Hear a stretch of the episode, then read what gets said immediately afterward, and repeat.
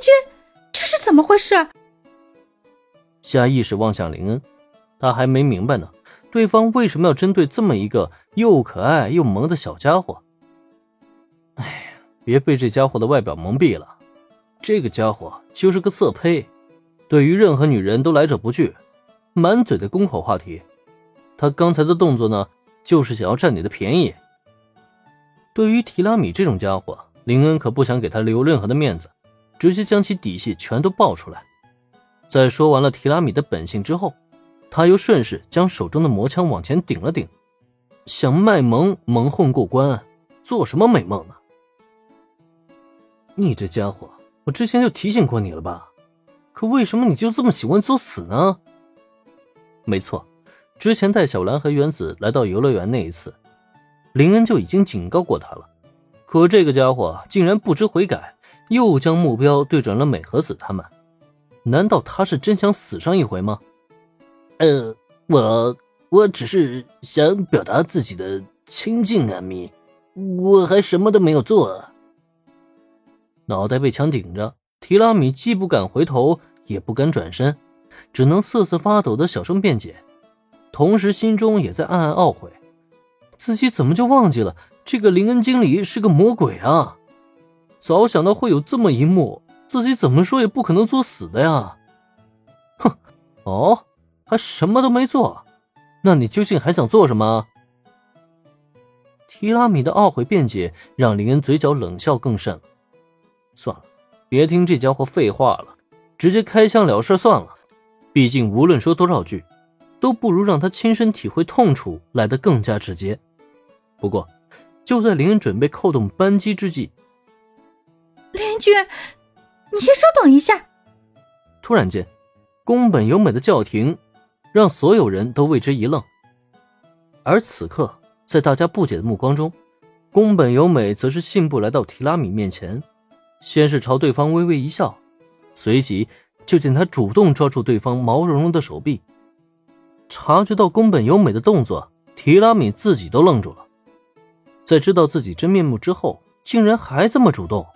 难道他喜欢的就是自己这一款？脑海中突然冒出这个想法，提拉米的嘴角也在下一秒钟高高扬起了。这样的大姐姐实在是太棒了，他好喜欢啊！然而，哎，仔细眼前的景象怎么变了？为什么天和地突然调转了过来？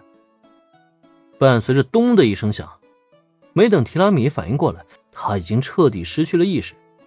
是的，没错。宫本由美虽然看似悄然烟笑的抓住了提拉米的手臂，可她并不是打算亲近对方，而是直接完成了一个反身过肩摔，将提拉米身体高高背起，然后又重重的摔下。这一次，提拉米的脑袋和地面的石砖完成了一次亲密接触，那摔击的分量之重，让他直接当场翻出了白眼瞬间就昏厥了过去。这一下子摔的可真是够狠的呀！亲眼目睹这一幕的林恩都不禁倒吸了一口凉气。可再看宫本由美呢，她则是在搞定收工之余，轻松淡定的拍了拍手，随即走回同伴的队伍。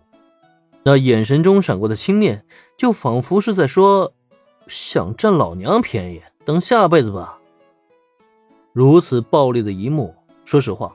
让一旁的马卡龙和松松饼都齐齐吞了吞口水。这姑娘这看着挺漂亮的，怎么动起手来这么暴力啊？惹不起，惹不起！林恩经理带来这些女孩，就没见过一个是能惹得起的。而这时，他们再将目光望向林恩。啊，你们看我干嘛？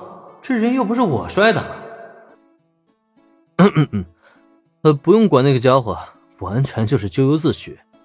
哦，对了，千岛同学，除了游乐园的员工不足之外，另外还有什么事情需要向我汇报吗？由于提拉米的阵亡，林恩发现所有人的注意力竟然莫名其妙的都集中在自己身上了，这就让他很是无语啊！关他什么事儿啊？可问题是，大家都在看着自己，空气中已然出现了一抹尴尬的气氛。无奈之下。他也只能发出一声干咳来，将目光对准千斗五十铃，转移话题。还有很多问题。对于千斗五十铃而言，提拉米作死已经是日常了。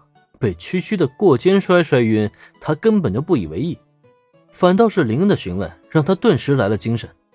目前乐园面临的问题不少，比如游客虽然大量增加了，可因为此前宣传的主力是元素妖精组合，这就导致了前往观看妖精舞台表演的观众太多了，而剩下的大量设施遇冷。再比如，目前游乐园内的餐饮售卖渠道太少了，纪念品的数量不足。同样无法让游客满意。反正呢，林林总总、大大小小事情，千斗五十铃全部都汇报了个遍。毕竟是重新营业的第一天，各种状况是肯定会出现的。在这种情况下，那也只能挨个解决，尽量去做到尽善尽美了。